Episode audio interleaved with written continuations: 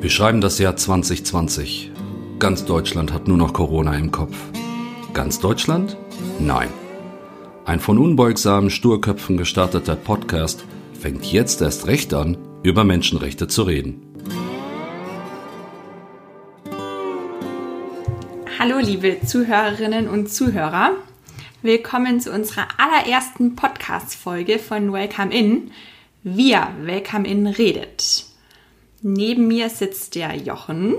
Und neben mir sitzt die Miri. Wir freuen uns sehr, dass ihr uns heute zuhört. Ja, zu Beginn möchten wir euch erstmal kurz erzählen, was soll eigentlich dieser Podcast? Wir haben es im Intro gehört, wir schreiben das Jahr 2020 und wir sind mitten in der Corona-Pandemie. Und wir betreiben eigentlich ein Kultur- und Begegnungszentrum, das Wohnzimmer in Fulda. Bloß während einer Pandemie einen Begegnungsraum zu betreiben, ist eine ausgesprochen blöde Idee. Deswegen war uns in den letzten Wochen ein bisschen langweilig, aber diese Langeweile hat nicht lange angehalten, denn wir haben uns Gedanken gemacht, wie können wir jetzt digital weitermachen. So gab es viele verschiedene Live-Videos auf Facebook und wir haben uns gedacht, wir haben so viele Geschichten erlebt in den letzten Jahren, so viele bewegende, berührende, traurige, schockierende, äh, teilweise auch richtig lustige Geschichten und es ist höchste Zeit, dass wir die mal erzählen. Und so ist die Idee entstanden, wir machen einen Podcast, jetzt reden wir. Und das Besondere dabei ist, dass wir Menschen zu Wort kommen lassen, die bisher wenig oder gar nicht gehört worden sind. Menschen mit sehr sensiblen Geschichten, Menschen, die bisher nie vor Publikum oder vor einer Kamera sprechen wollten. Und genau diese Menschen bekommen jetzt die Chance, euch ihre besonderen Geschichten zu erzählen. Also spitzt die Ohren. Genau, und damit ihr auch am Anfang erstmal wisst, mit wem ihr es hier zu tun habt, wollen wir uns ganz gerne kurz vorstellen. Ähm, aber wir stellen uns natürlich nicht selbst vor, sondern wir stellen uns gegenseitig vor. Und deswegen möchte ich euch ganz kurz ein paar Worte über Miri erzählen. Miri kommt eigentlich aus Kempten im schönen Allgäu, wohnt aber schon seit 2012 in Fulda. Und äh, bei unserem Verein Welcome In ist sie seit 2016 dabei, seit Januar 2016 und hat erst mitgeholfen, unser kleines Kulturzentrum aufzubauen, das Wohnzimmer, und ist dann in rasendem Tempo in große Verantwortung gerutscht, könnte man sagen. War die ersten zwei Jahre nach der Vereinsgründung äh, Vorstandsvorsitzende und ist seitdem eigentlich durchweg im Vorstand ehrenamtlich aktiv hat in der Zeit natürlich sehr, sehr viele äh, wichtige Erfahrungen gesammelt, auch im Bereich, wie baut man eigentlich so eine Organisation aus dem Nichts auf.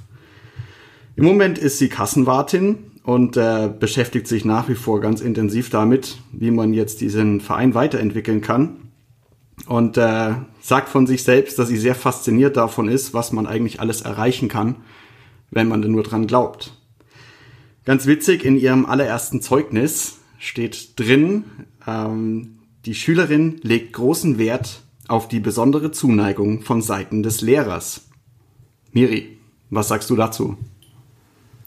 Ja, das äh, lässt meiner Meinung nach zwei Interpretationen zu. Die erste wäre, ähm, Miri war an ihren Grundschullehrer verknallt. Wohlgemerkt, erste Klasse, Grundschule, erstes Zeugnis. Und die zweite Interpretation, auch nicht viel netter, ist, Miri hat ihren Grundschullehrer permanent genervt, hing ihm am Rockzipfel und hat ihn nie in Ruhe gelassen. ähm, ich muss aber dazu sagen, der Rest vom Zeugnis war sehr, sehr gut. Also ich war wirklich eine sehr fleißige, tolle Schülerin. Nur dieser eine Satz ist äh, mir und meiner Familie für immer im Gedächtnis geblieben. Man kann auf jeden Fall sagen, dass sie auch eine ganz fleißige und vorbildliche Vorstandsvorsitzende war und eine ganz tolle Arbeit bei uns ehrenamtlich im Vorstand macht. Von sich selbst sagt Miri, dass sie das beste Ehrenamt der Welt hat. Und sie sagt, verdammt, wenn nur die bezahlte Erwerbsarbeit nur halb so viel Spaß machen würde wie das unbezahlte Ehrenamt.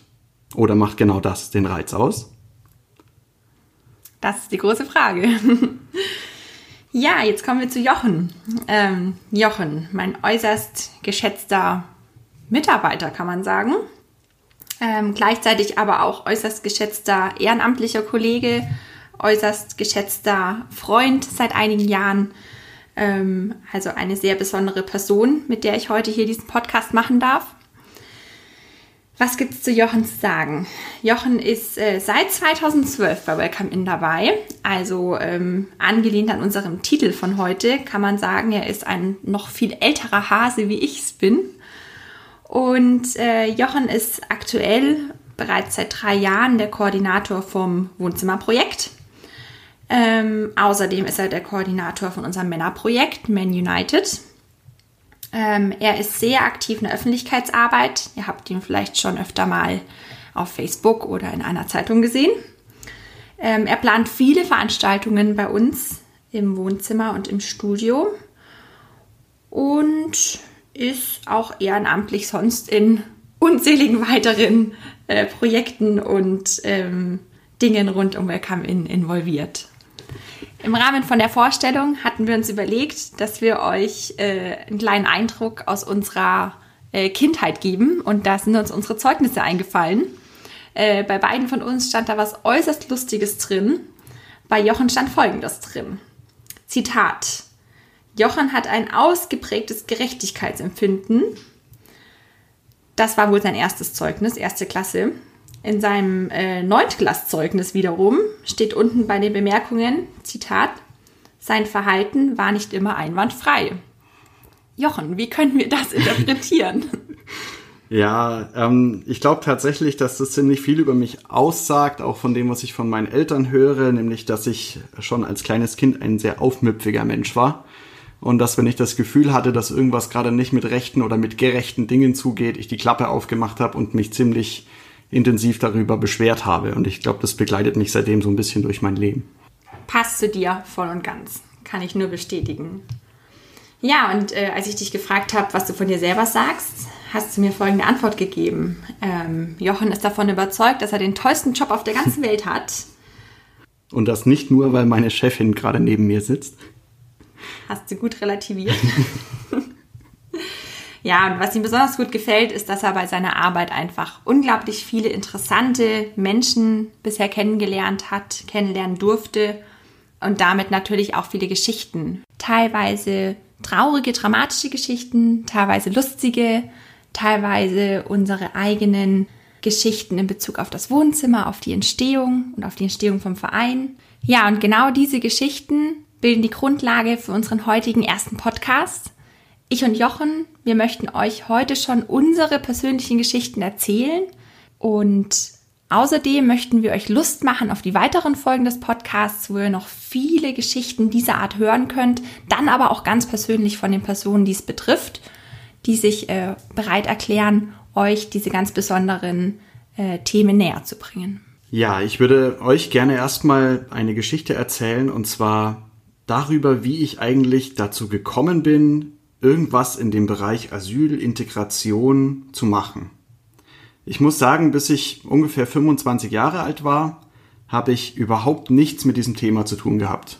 Ich habe in Würzburg studiert, Politik und Sozialwissenschaften. Ich habe mich viel mit der Europäischen Union beschäftigt, mit äh, durchaus auch Gerechtigkeitsthemen. Ich war bei den Jusos aktiv, der Jugendorganisation von der SPD. Ähm, aber mit Asyl, Flüchtlingen hatte ich nie was zu tun.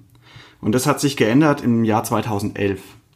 Manche haben das vielleicht mitbekommen. Im Jahr 2011 sind in Würzburg geflüchtete Menschen aus dem Iran mitten auf dem Marktplatz in den Hungerstreik getreten. Und plötzlich war das Thema in den Medien. Ich habe plötzlich in der Zeitung gelesen, erstens mal in Würzburg gibt es geflüchtete Menschen, das war mir vorher nicht wirklich bewusst. Zweitens mal habe ich erfahren, dass sich ein junger Iraner in seinem Zimmer in der großen Unterkunft erhängt hatte, umgebracht hatte. Und ich habe erfahren, dass Freunde von ihm davon so schockiert waren, dass sie in aller Öffentlichkeit eben in den Hungerstreik getreten sind. Und ich bin damals mit Freunden zusammen auf den Marktplatz in Würzburg gegangen und habe mit den Menschen dort gesprochen. Und das, was ich dort erfahren habe, hat mich wirklich mega schockiert und ich habe mich seitdem eigentlich immer tiefer mit dieser ganzen Thematik auseinandergesetzt. Ich habe mich mit den Leuten unterhalten und die haben mir erzählt, dass sie in Würzburg, in meiner Stadt quasi, am Ortsausgang in der großen Kaserne wohnen mit drei, vierhundert Leuten in einem großen Gebäude, in, mit vier, fünf Leuten in einem Zimmer, teilweise seit Jahren, isoliert von der Bevölkerung. Die Leute konnten sich nicht selber verpflegen. Es gab Essenspakete. Ähm, Sie durften sich nicht frei bewegen. Das war die sogenannte Residenzpflicht, die es damals noch gab. Die Leute kannten quasi niemanden aus Deutschland, außer ein paar Ehrenamtliche, die damals schon dort aktiv waren und hatten eigentlich überhaupt keine Perspektive. Und der junge Mann, der sich erhängt hatte in seiner Zelle, hatte zudem noch Familie in Deutschland, in Köln, und es wurde ihm untersagt, diese Familie zu besuchen, hatte große psychische Probleme, auch wegen seiner persönlichen Situation in dieser Unterkunft und fand scheinbar keinen anderen Ausweg mehr, als sich selbst umzubringen. Und ja, mich hat das damals total schockiert. Ich bin dann auch mit einer Freundin zusammen in diese Unterkunft gegangen, durfte da erst gar nicht rein. Das war wie ein Gefängnis. Eine Pforte davor. Man musste seinen Ausweis abgeben, man musste sich anmelden, registrieren, um überhaupt zu den Leuten gehen zu dürfen, was für mich komplett neu war. Ich kannte das nicht in der Form. Ja, und in den Wochen danach habe ich diesen Hungerstreik auf dem Marktplatz noch weiter mitverfolgt. Die Leute waren dann teilweise so verzweifelt, weil sie niemand ernst genommen hat. Es gab viele Leute, die das auch nicht fassen konnten, warum die eigentlich demonstrieren, die auch nicht begreifen wollten, wie schlecht es den Menschen geht. Und dann wurden Gerüchte gestreut und es hieß, nee, die streiken ja gar nicht wirklich. Das kann ja nicht sein, dass sie seit zwei Wochen nichts, gegessen haben. Und dann haben sie erst angefangen, nichts mehr zu trinken es ging lebensgefährlich zu. Also es war wirklich dann, die, die Leute waren komplett dehydriert. Und nachdem immer noch das Gerücht herumging, dass sie das nicht ernst meinen, haben einige von der Gruppe sich öffentlich den Mund zugenäht. Und ich stand daneben und habe das gesehen, wie ein Mensch sich selbst den Mund zunäht. Das hat mich so schockiert. Ja, das war quasi der Anfang für mich. Ähm, die Leute sind dann noch auf einen großen Protestmarsch nach Berlin gegangen, sind durch halb Deutschland gelaufen, haben bewusst gegen die Residenzpflicht verstoßen, um für ihr Recht zu kämpfen. Und ich fand es also schockierend, aber ich fand es auch echt beeindruckend. Und das war eigentlich der Beginn meines Aktivismus zu dem ganzen Thema. Ich bin dann 2012, ein paar Monate später, nach Fulda gekommen und habe hier dann natürlich auch was machen wollen. Also ich es war mir klar, dass ich mich weiter mit dem Thema auseinandersetzen wollte, wollte mich schlau machen, was geht eigentlich hier in Fulda, wie, wie sind Menschen hier untergebracht, gibt es hier überhaupt geflüchtete Menschen? Und das war quasi mein Einstieg in Welcome In, beziehungsweise damals hieß die Gruppe noch Save Me. Da habe ich dann auf dem Campus ähm, eine kleine Gruppe kennengelernt, die dort einen Infoabend gemacht haben, ähm, wo sie aufgeklärt haben über die Situation von geflüchteten Menschen hier in der Region und da war mir klar, hier will ich mitmachen. Ja, und seitdem bin ich eigentlich dabei. So bin ich dazu gekommen. Und ähm, Miri ist ja im gleichen Jahr wie ich nach Fulda gekommen, auch 2012. Und Miri, vielleicht möchtest du von deiner Seite mal ein bisschen erzählen. Wie war dein Einstieg in Fulda und wie bist du eigentlich auf dieses ganze Thema aufmerksam geworden? Ja, ich äh, würde genau an dem anknüpfen, was, was du gesagt hast zuletzt mit, gibt es überhaupt geflüchtete Menschen in Fulda? Und äh, ich bin ganz ehrlich, in den Jahren 2012 bis 2014 ähm, habe ich mir diese Frage überhaupt nicht gestellt. Das war überhaupt nicht in meinem Horizont so, ähm, sondern ich habe damals begonnen zu studieren, meinen Bachelor, und ähm, den habe ich einfach genossen und äh, habe unglaublich viel, naja, gefeiert und die Zeit mit Freunden genossen und äh, natürlich auch fleißig studiert, aber ich war weit davon entfernt, irgendeine Art von soziales Engagement oder mir über ähm, diese Themen Gedanken zu machen.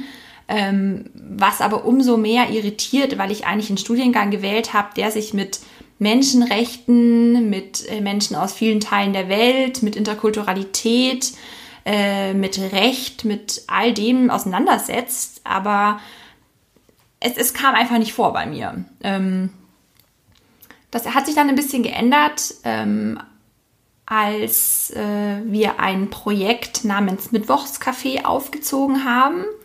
Das haben wir in der äh, Unterkunft in der Frankfurter Straße aufgezogen, ähm, wo damals ja gerüchteweise bekannt war, dass dort relativ schlechte Zustände herrschen und äh, die Menschen mit Migrationshintergrund, die dort wohnen, äh, ein relativ äh, unschönes Leben dort haben. Und so haben wir dort jeden Mittwoch dann eine Art Kaffee trinken, Spielenachmittag veranstaltet. Aber das war noch ein sehr sanftes Niveau des, des Engagements. Und als ich dann meinen Bachelor abgeschlossen hatte, war ich kurzzeitig weg aus Fulda, kam dann wieder zu meinem Master. Ähm, und ich kann mich noch genau erinnern, in meiner allerersten Woche, wo ich wieder hier war, kam ein Kumpel zu mir und meinte so, Miri, wir bauen hier gerade ein ziemlich cooles Projekt auf und äh, komm doch mal mit zum Planungstreffen. Und ich dachte mir, ach ja, bin jetzt eh wieder gerade erst in Fulda zurück, ich guck mal, was so geht. Und dann bin ich tatsächlich, ich glaube, das war das, damals das zweite Planungstreffen für das Wohnzimmer, für unser Begegnungsraum, den es damals natürlich noch nicht gab.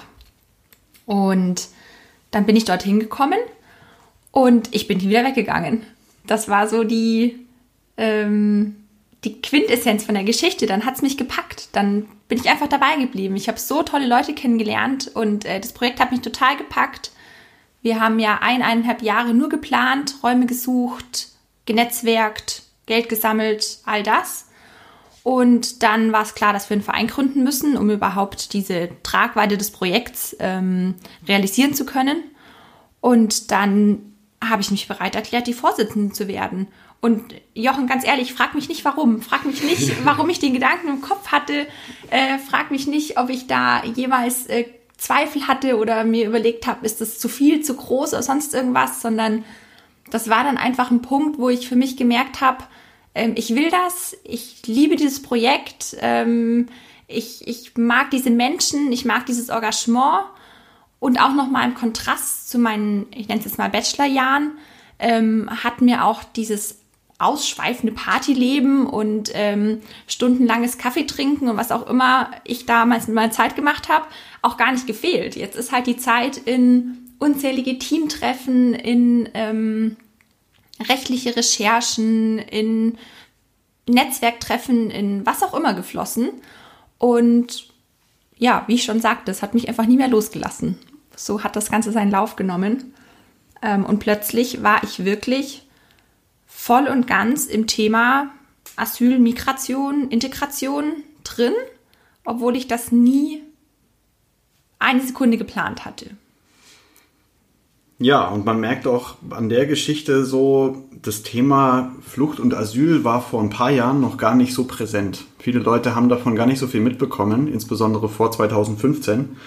Und mit 2015, als dann auch die Idee fürs Wohnzimmer entstanden ist, hat sich eine ganze Menge geändert. Und auch für uns persönlich hat sich eine ganze Menge geändert. Und ähm, wir hätten beide, ich glaube, sehr, sehr viele Geschichten zu erzählen. Wir haben jetzt versucht, im Vorfeld uns auf ein paar zu einigen, ähm, die wir gerne erzählen möchten. Und äh, ich möchte gerne anfangen mit einer Geschichte von einem guten Freund, dessen Namen ich nicht nennen will, weil wir das Ganze ein bisschen anonym handeln wollen. Aber ich kann versichern, dass alles, was ich gleich erzähle, tatsächlich so geschehen ist.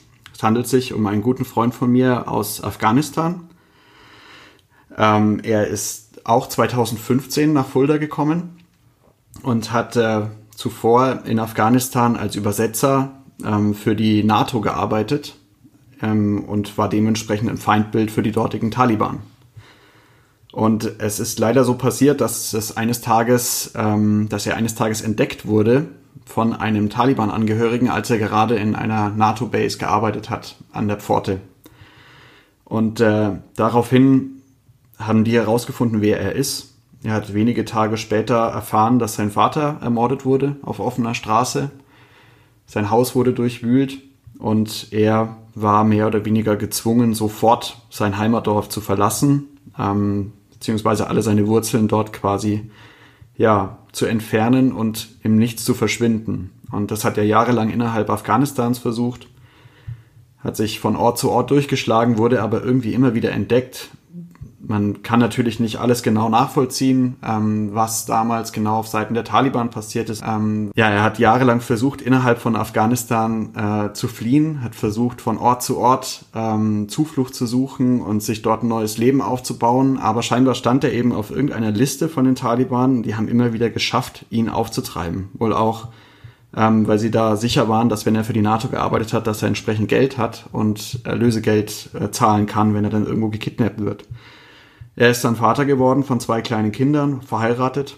Und äh, als er in Kabul war, schließlich in der größten Stadt des Landes, wo er gedacht hat, hier kann er vielleicht in der Anonymität verschwinden, ist er wiedergefunden worden und ähm, sein Haus wurde durchsucht, als er gerade bei der Arbeit war. Er kam nach Hause, hat gesehen, dass alles durchwühlt ist. Und da war für ihn klar, er muss dieses Land verlassen. Ich will jetzt nicht die ganze Fluchtgeschichte von Afghanistan bis Deutschland erzählen, aber nur so viel. Er kam dann wenige Monate später hier in Fulda an und ist hier erstmal in der Notunterkunft gelandet. Ähm, möchte ich auch nicht zu viel dazu sagen. Das war damals eine ganz äh, chaotische Situation. Gerade 2015 im Herbst plötzlich sind sehr viele Menschen hier in Deutschland ähm, angekommen und auch hier in Fulda. Und natürlich gab es die not nötigen Ressourcen damals nicht. Es gab nicht genug Unterkünfte, es gab nicht genug Fachkräfte, die sich überhaupt auskennen, es gab nicht genug Dolmetscher. Eigentlich in jeder Hinsicht waren wir darauf nicht besonders gut vorbereitet. Und das haben natürlich auch die Menschen, die damals hierher gekommen sind, erfahren, haben teilweise in Unterkünften auf der Wasserkuppe gelebt. Ich sage jetzt mal gut am Arsch der Welt, zumindest wenn man dort wohnen soll. Es ist wunderschön da oben, aber zum Wohnen ist es nicht wirklich geeignet. Kein Arzt da, kein Doktor, nichts. Und er ist zum Beispiel in einer großen Massenunterkunft in Flieden gelandet, wo auch mehrere hundert Leute dann in einer Halle gewohnt haben. Und die Situation dort war so, ähm, schwierig, dass er sich an den Hessischen Flüchtlingsrat gewandt hat und dieser hat sich dann wiederum an uns Aktive bei Welcome In gewendet und hat dann gesagt, hier ist jemand, der versucht, was zu machen für die Leute in dieser Unterkunft. Den Leuten geht es schlecht, es brechen Krankheiten aus. Geht mal dahin und macht was. Lange Rede, kurzer Sinn. Wenige Wochen später haben wir es geschafft, auch durch sehr konstruktive Gespräche mit dem Landkreis, dass diese Unterkunft geschlossen wurde. Und er ist mein Mitbewohner geworden. Bei mir in der WG gewohnt, mehrere Jahre lang. Und das natürlich alles, bevor sein Asylverfahren eigentlich losging. Man muss sich vorstellen, er war hier, seine Familie, seine Frau und zwei kleine Kinder lebten noch in Afghanistan. Die Kinder waren so klein, dass sie den gefährlichen Fluchtweg nicht auf sich nehmen konnten. Und damals war natürlich der Gedanke da, boah, wenn ich mit dieser Geschichte nach Deutschland komme, dann bekomme ich Asyl, dann kann ich meine Familie nachholen und ich kann mir ein neues Leben in Sicherheit aufbauen, nachdem ich schon seit so langer Zeit suche. Und diese Erwartungshaltung, das haben wir dann quasi hautnah mitbekommen in der WG, wie diese gegen eine sehr brutale Realität gerannt ist. Äh, das ging los mit der Wartezeit. Musste erstmal ein ganzes Jahr warten, bis überhaupt der Asylantrag als solcher gestellt wurde, bis ein erstes Interview kam.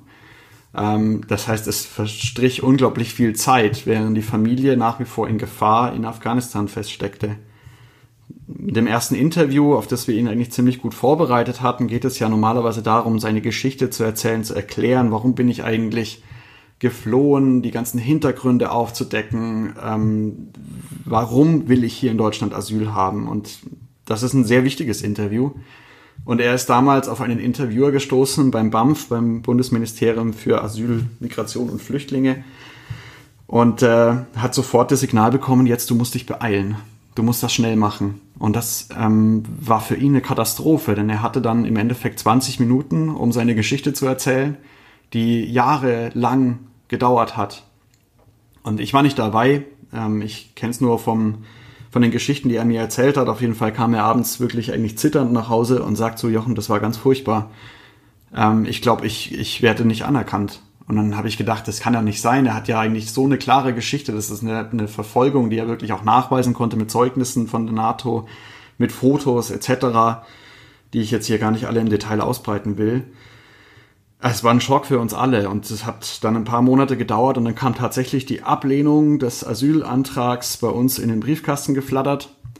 Und äh, die Stimmung war katastrophal. Es war eine Abschiebeandrohung mit dabei. Das heißt, jetzt in 30 Tagen musst du dieses Land verlassen, stand da, da drin. Und das war so schockierend. Wir haben dann alles Mögliche versucht, um dieses, um diese Entscheidung rumzudrehen. Wir haben Zeitungsartikel geschrieben, wir haben Politiker kontaktiert, wir haben einen, wir haben quasi das Interview selbst nachgemacht wir haben ein ewig langes Protokoll über zig Seiten geschrieben, wo wir alles im Detail aufgeschrieben haben, haben das ans BAMF geschrieben, haben etliche Stunden damit verbracht, diese Fehlentscheidung wieder umzudrehen. Und das Krasse und das Ermutigende an dieser Geschichte ist, dass das tatsächlich geklappt hat. Das BAMF hatte damals ein Einsehen, auch dann aufgrund von politischem Druck, den die damalige SPD-Abgeordnete Birgit Kömpel ausgeübt hat, auch aufs BAMF. Und er hat tatsächlich, und das ist, glaube ich, ein Präzedenzfall, eine Einladung zu einem zweiten Interview bekommen beim BAMF. Und bei dem Interview war ich dann dabei. Ich durfte mitgehen mit ihm und äh, durfte kein Wort sagen. Ich durfte nur dabei sitzen. Dieses Interview hat knapp sieben Stunden, glaube ich, gedauert. Wir saßen dann da, also man muss überlegen, 20 Minuten beim ersten, sieben Stunden beim zweiten. Ähm, wir haben darauf beharrt, dass alles gesagt wird, dass alles aufgeschrieben wird, dass alles dokumentiert und richtig übersetzt wird. Das Protokoll davon waren, glaube ich, 14 Seiten. Und ähm, wir waren danach zu Hause, waren so euphorisch, haben gedacht, das kann nicht wahr sein, das könnte wirklich klappen. Und wenige Wochen später kam tatsächlich die Anerkennung des, Asylverfahr äh, des Asylantrags. Der hat die komplette Anerkennung über drei Jahre bekommen mit dem Recht auf Familiennachzug nach bald, wie viele Jahren die Wartezeit? Ich glaube, über drei Jahre hat es gedauert. Und äh, letztes Jahr ist dann tatsächlich die Frau mit den Kindern hier nach Fulda gekommen. Und das ist so eine berührende Geschichte, von denen wir in den letzten Jahren unglaublich viele erfahren haben und die einfach mal erzählt werden müssen. Ähm, ja, Jochen, danke, dass du die Geschichte mit uns teilst. Ähm, ich finde es super wichtig, dass die Geschichten erzählt werden, weil diese Geschichte hat ja zwei ähm, Charakteristika. Auf der einen Seite ist sie natürlich sehr berührend und hat das Happy End, ne? Und es zeigt auch eine große Menschlichkeit, dass viele Menschen da mitgeholfen haben, ähm, dass ähm, diese eine Person, die wirklich vollkommen zu Unrecht äh, abgeschoben worden wäre, äh, nochmal eine Chance bekommen hat. Gleichzeitig, finde ich, zeigt diese Geschichte aber auch äh, den Fehler im, im System, ne? nämlich, dass man eigentlich nicht das Vertrauen haben kann, dass jeder beim BAMF dann auch die Behandlung erfährt, die er oder sie verdient. Und ich finde, auch diese Geschichte muss erzählt werden. Deswegen ganz, ganz wichtig. Vielen Dank dafür.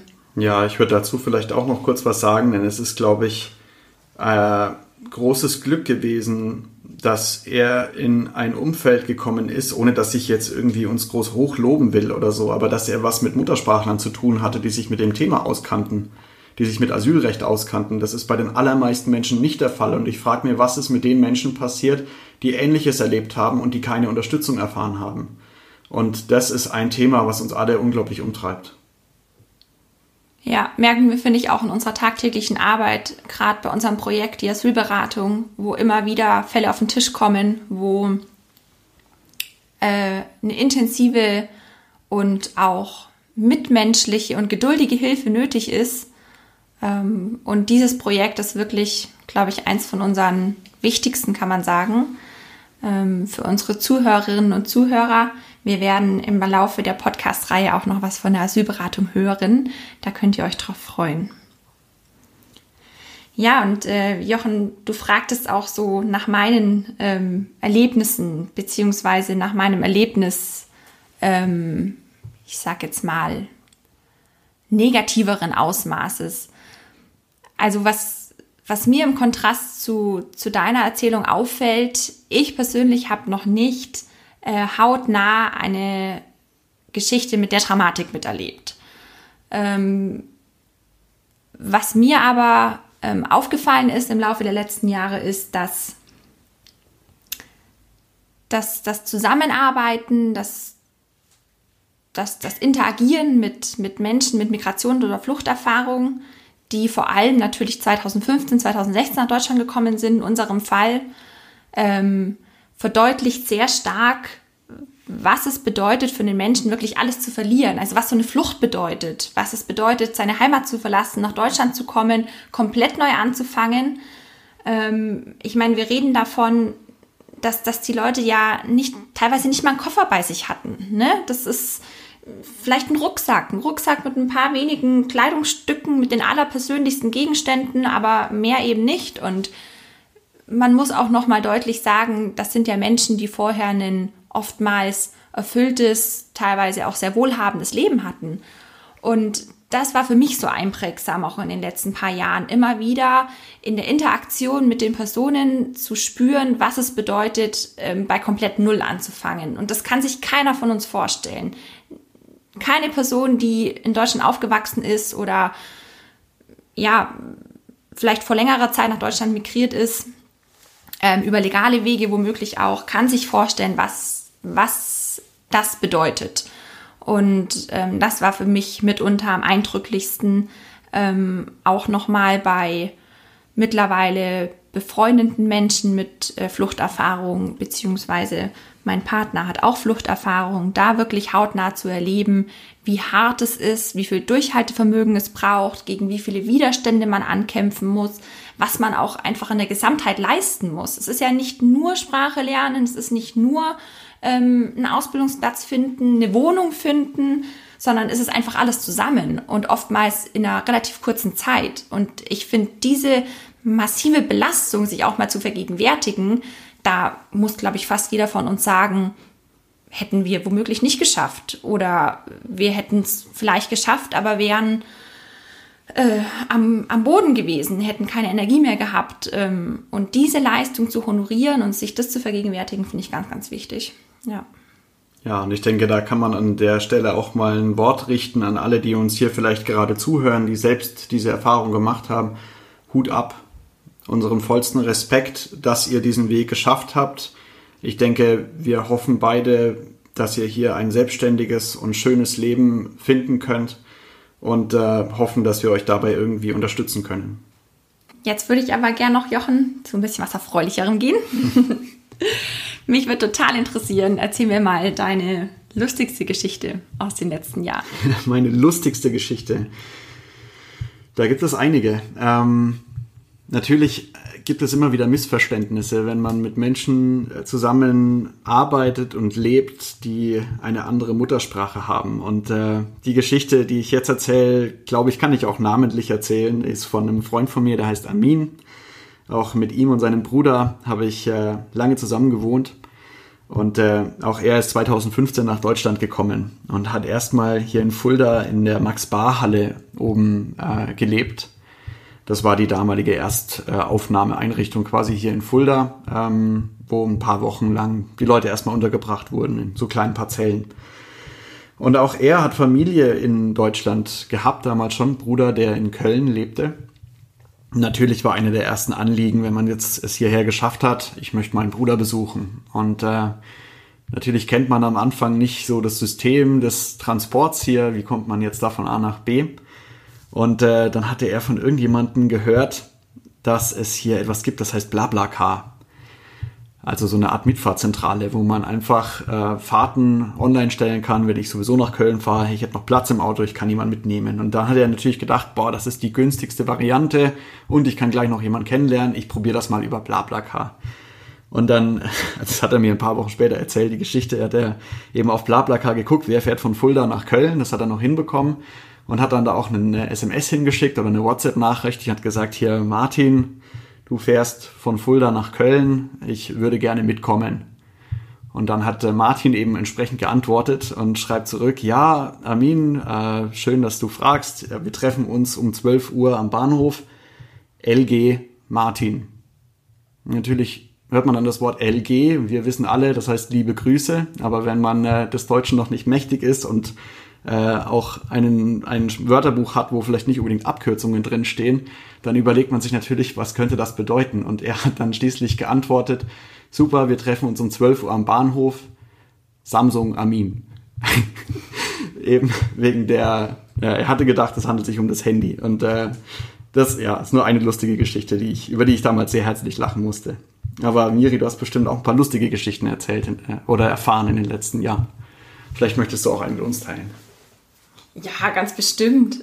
Also äh, ich muss dazu sagen, dass ich mit äh, vielen Freunden und Bekannten mittlerweile die gleiche Passion teile. Also mit der Passion meine ich äh, das Engagement für die Zivilgesellschaft in Fulda und auch ein Stück weit das ähm, professionelle Arbeiten in dem Kontext. Also ich habe einige Freundinnen, die äh, arbeiten als äh, Betreuerinnen in äh, Gemeinschaftsunterkünften. Und ja, wie ihr euch vorstellen könnt, natürlich spricht man äh, über die teilweise über die Schicksale, natürlich anonym. Ähm, man spricht aber auch über die lustigen Vorfälle tagtäglich. Und es gibt echt viele Momente, wo wir gemeinsam am Tisch sitzen und Bauchschmerzen haben vor Lachen, weil ähm, Integration bringt so lustige Momente auch mit sich, tragische, aber auch so unglaublich lustige Momente. Und ähm, ich glaube, da können wir beide wahrscheinlich ein ganzes Buch drüber schreiben. Ne? Und welche Geschichte mir so ein bisschen im Kopf geblieben ist, war ein äh, Abendessen, was wir mal hatten, ähm, mit meinem Freundeskreis, bestehend aus, wie sagt man so schön, Bio-Deutschen und Menschen mit Flucht- oder Migrationshintergrund. Wir waren auf jeden Fall eine bunt gemischte, lustige Runde. Und eine Person hatte sich einen Cocktail bestellt, nämlich den Cocktail Sex on the Beach. Und äh, die andere Person hat den Cocktail probiert und äh, der hat ihm richtig gut geschmeckt. Und da hat er beschlossen, er möchte das auch. Hat nach dem Namen gefragt. Okay. Hat eine Zeit lang gedauert, bis äh, der Kellner kam. Und dann war das wohl nicht mehr ganz so präsent. Und die Person hat dann ein Bitch am Strand bestellt. ähm, ich würde vielleicht gerne einfach mal ganz kurz zeigen, wie kam es eigentlich zu der Idee und wie haben wir das geschafft, das umzusetzen, weil das ist echt eine ermutigende Geschichte, vielleicht für viele andere auch. 2015, das Jahr, die Jahreszahl hatten wir heute schon ein paar Mal, sind viele, viele Menschen hier nach Fulda gekommen, die geflüchtet sind. Und ähm, wir hatten damals schon von Welcome In aus einen monatlichen Stammtisch, wo Interessierte am Ehrenamt vorbeikommen konnten. Und bis dahin waren da immer so vier, fünf Leute, manchmal war niemand da und wir haben uns einfach einen schönen Abend gemacht und saßen da und haben geguckt, ob jemand kommt. Und im Herbst 2015 kamen plötzlich über 60 Menschen zu diesem Stammtisch. Ähm, es war plötzlich in den Medien das Thema. Leute haben erfahren, hey, man kann sich da engagieren, man kann da was machen. Man hat Bilder gesehen von Leuten, die am Bahnhof warteten, auf die Leute, die da geflüchtet sind. Es war eine unglaubliche Bereitschaft da, sich zu engagieren. Und wir haben uns damals gedacht, was machen wir jetzt mit dieser ganzen Energie, mit dieser ganzen Bereitschaft, sich zu engagieren, mit den ganzen Leuten? Was machen wir damit? Damals hatten wir eine Handvoll Projekte, die haben wir auch ganz gut gemeistert. Es gab aber nicht viele Leute, die mitgemacht haben. Von daher hat es schon funktioniert. Und dann plötzlich viel mehr Ehrenamtliche und viel mehr Menschen, die geflüchtet sind hier in Fulda. Und äh, wir hatten damals im November ein sogenanntes Hüttenwochenende, das machen wir jedes Jahr, verziehen uns irgendwo in die Rhön, in eine Hütte und überlegen uns, was könnten wir eigentlich alles machen, was haben wir im letzten Jahr gemacht und wie gehen wir damit jetzt um. Und damals waren wir auch einen Tag lang mit äh, knapp über 20 Leuten zusammen und haben einfach nur gebrainstormt, was machen wir nächstes Jahr. Und da ist die Idee aufgekommen, tatsächlich für das Wohnzimmer. Wir hatten damals noch keinen Namen, sondern wir hatten irgendwie es gibt ein Zitat dazu, wir haben gleich danach eine Pressemitteilung geschrieben. Wir hatten die Idee, gemeinsam mit Menschen, die jetzt gerade nach Fulda geflüchtet sind, mitten in Fulda einen Raum anzumieten, den zu renovieren und den als Kulturzentrum und Begegnungszentrum zu betreiben, gemeinschaftlich, nicht füreinander, sondern miteinander, für alle. Und wir waren damals so, ich weiß nicht, so euphorisch und haben dann tatsächlich einen Text dazu verfasst, haben den an alle Zeitungen geschickt und haben gesagt, wir treffen uns jetzt jede Woche und wir machen das jetzt wir setzen das jetzt um. Wir hatten kein Geld, wir hatten eigentlich kein Konzept, wir hatten keinen wirklichen Plan und keine Erfahrung, wie man sowas macht, aber die Bereitschaft war da und die Leute dazu waren da. Und äh, so, das war der Start. Dann haben wir von Matti Fischer damals, der von der ähm, evangelischen Lutherkirche ähm, uns schon länger kannte, das ist eine Kirche, die direkt in der Nähe von der Frankfurter Straße, von der Unterkunft dort ist, der hat das gehört und hat gesagt, ich möchte euch helfen. Und der hat für uns einen Förderantrag an die Kirche gestellt, an die evangelische Kirche. Und dann war plötzlich klar, hey, wir haben jetzt für ein Jahr eine halbe Stelle für eine Person, die dieses Projekt koordiniert. Und ich war damals gerade mit meinem Studium fertig und dann war klar, ich darf diese Stelle haben. Wir hatten uns dann darauf geeinigt und plötzlich war ich Projektkoordinator von einem Projekt, das es eigentlich noch gar nicht gab, das eigentlich überhaupt nicht finanziert war und ein großes Fragezeichen zum Ziel hatte. Und das hat dann ein Jahr gedauert. Wir haben, äh, wir haben erst eine Internetseite aufgemacht, haben eine Facebook-Seite aufgemacht, ein Logo entworfen, den Namen entdeckt. Jede Woche haben wir uns getroffen, immer wieder geguckt, was machen wir nächste Woche, wie kann es jetzt weitergehen. Das war, glaube ich, der Moment, wo du auch dazugekommen bist, Mirina, zum Wohnzimmerprojekt. Ja, genau. Und äh, das hat sich dann rumgesprochen, es kamen immer wieder neue Leute dazu, es kamen im Laufe dieses Jahres auch mehr Menschen mit Fluchterfahrung dazu. Die Zusammensetzung der Gruppe hat sich komplett geändert. Plötzlich, also am Anfang waren wir eine rein deutsche Gruppe und plötzlich waren wir eine Gruppe mit Menschen aus Deutschland, aus Syrien, aus Afghanistan, aus dem Iran, aus Eritrea, aus vielen verschiedenen Ländern. Und äh, es hat eine Weile gedauert, bis äh, wir allen verständlich machen konnten, was wir eigentlich wollen, aber irgendwann haben es alle kapiert und es ging immer weiter voran. Dann hat uns irgendwann der Oberbürgermeister empfangen. Wir haben ihm immer wieder eine Mail geschrieben, haben gesagt, hey, wir würden das voll gerne mal vorstellen, die Idee. Wir würden gerne die Unterstützung von der Stadt haben. Es hat lange gedauert, bis wir einen Termin gefunden haben, aber dann haben uns im Endeffekt nicht nur der Oberbürgermeister Heiko Wingenfeld, sondern auch noch der Bürgermeister Doug Wehner empfangen. Beide hatten sich die Zeit genommen, um mit uns zu sprechen. Wir hatten eine kleine Präsentation vorbereitet hatten äh, Wahlplakate vom Herrn Wingenfeld ein bisschen umgeschrieben äh, und hatten so, ich weiß gar nicht mehr, was genau für Sprüche waren, also Standard-Wahlkampfsprüche, gemeinsam sind wir stark und wir halt im Wohnzimmer, so. Und hatten versucht, ihn zum, äh, als Schirmherren zu gewinnen. Und äh, das konnte er nicht annehmen, weil er auch gesagt hat, ähm, dass er dann für viele andere auch Schirmherr sein müsste. Das konnten wir irgendwie auch nachvollziehen, aber er hat uns öffentlich seine Unterstützung ausgesprochen Wir haben einen, O-Ton von ihm aufgenommen, haben eine Pressemitteilung daraus geschrieben und am nächsten Tag stand in der Fulderer Zeitung groß, Bürgerme Oberbürgermeister Wingenfeld unterstützt die Idee des Wohnzimmers. Und das war der Durchbruch eigentlich. Plötzlich sind Leute auf uns zugekommen mit Raumangeboten. Ähm, wir haben Spenden bekommen, viele, viele Spenden von vielen Menschen. Dafür auch an der Stelle nochmal herzlichen Dank. Äh, wir haben Fördermitglieder gewonnen, die uns nicht nur einmal was gespendet haben, sondern wirklich jeden Monat. Ähm, und so ist es dann tatsächlich gelungen, dass wir im November 2016, ein Jahr nach der Idee, einen Raum anmieten konnten, das heutige Wohnzimmer. Das war komplett leer. Und wir hatten gemeinsam mit der bunten Gruppe einen Raumplan entwickelt, hatten uns genau überlegt, was soll da rein, wo soll was hin. Wir haben das alles zusammen abgestimmt und dann haben wir ein halbes Jahr lang renoviert wie die Weltmeister. Und jetzt ist das Wohnzimmer fertig und wir haben seitdem, seit Mai 2017, als wir eröffnet haben, unglaublich viele Veranstaltungen da drin gemacht. Ähm, viele, viele Menschen haben sich da begegnet. Ähm, Asylberatung findet da normalerweise jede Woche statt. Ach, es ist so traurig, dass der Raum gerade zu ist, aber hoffentlich können wir bald wieder aufmachen. Und ja, da möchte ich nochmal betonen, dass es so krass war, wie am Anfang stand eine Idee, ohne Geld, ohne alles. Und am Ende steht das, was wir jetzt haben. Und das haben wir dem Engagement zu verdanken von vielen Menschen, die teilweise auch gar nicht mehr dabei sind. Das haben wir der Unterstützung zu verdanken von Leuten aus der Stadt, wie zum Beispiel, es gab eine ganz tolle Benefizgala ähm, kurz vor der Eröffnung, wo wir im ganzen Stadtschloss, das ganze Stadtschloss quasi bekommen haben für eine Bühnenshow, wo uns viele Künstler hier aus der Region unterstützt haben. Ähm, tolle Straßenfeste haben wir gemacht, wo viele Leute kostenlos für uns aufgetreten sind. Eigentlich müssten wir hunderte Leute nennen und denen einfach nur Danke sagen. Können wir vielleicht an der Stelle auch mal machen. Vielen, vielen Dank dafür. Vielen Dank.